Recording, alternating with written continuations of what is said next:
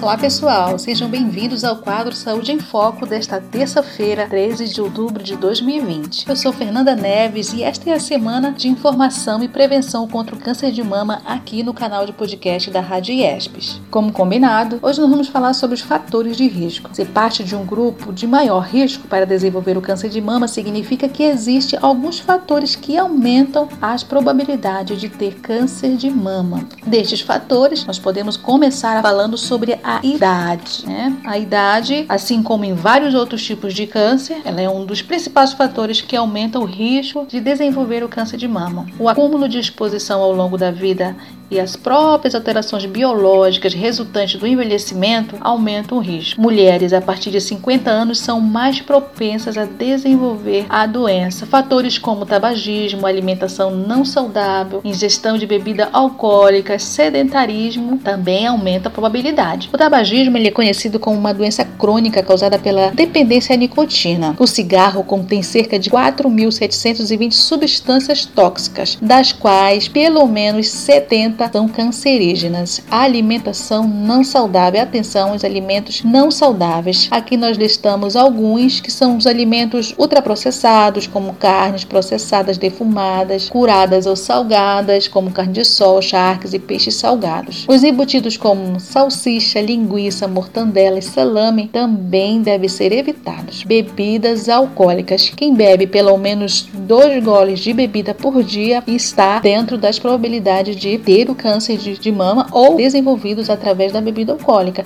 A ingestão de bebidas alcoólicas ela favorece o desenvolvimento de diversos tipos de câncer e tipos de tumores que são comuns, que são provocados pelo álcool, como câncer de boca, faringe, laringe, esôfago e o câncer de mama. A combinação da bebida alcoólica e o tabagismo potencializa os efeitos, aumentando o risco de crescimento de células cancerígenas. Já o sedentarismo, que é algo muito importante também enfatizar, que ele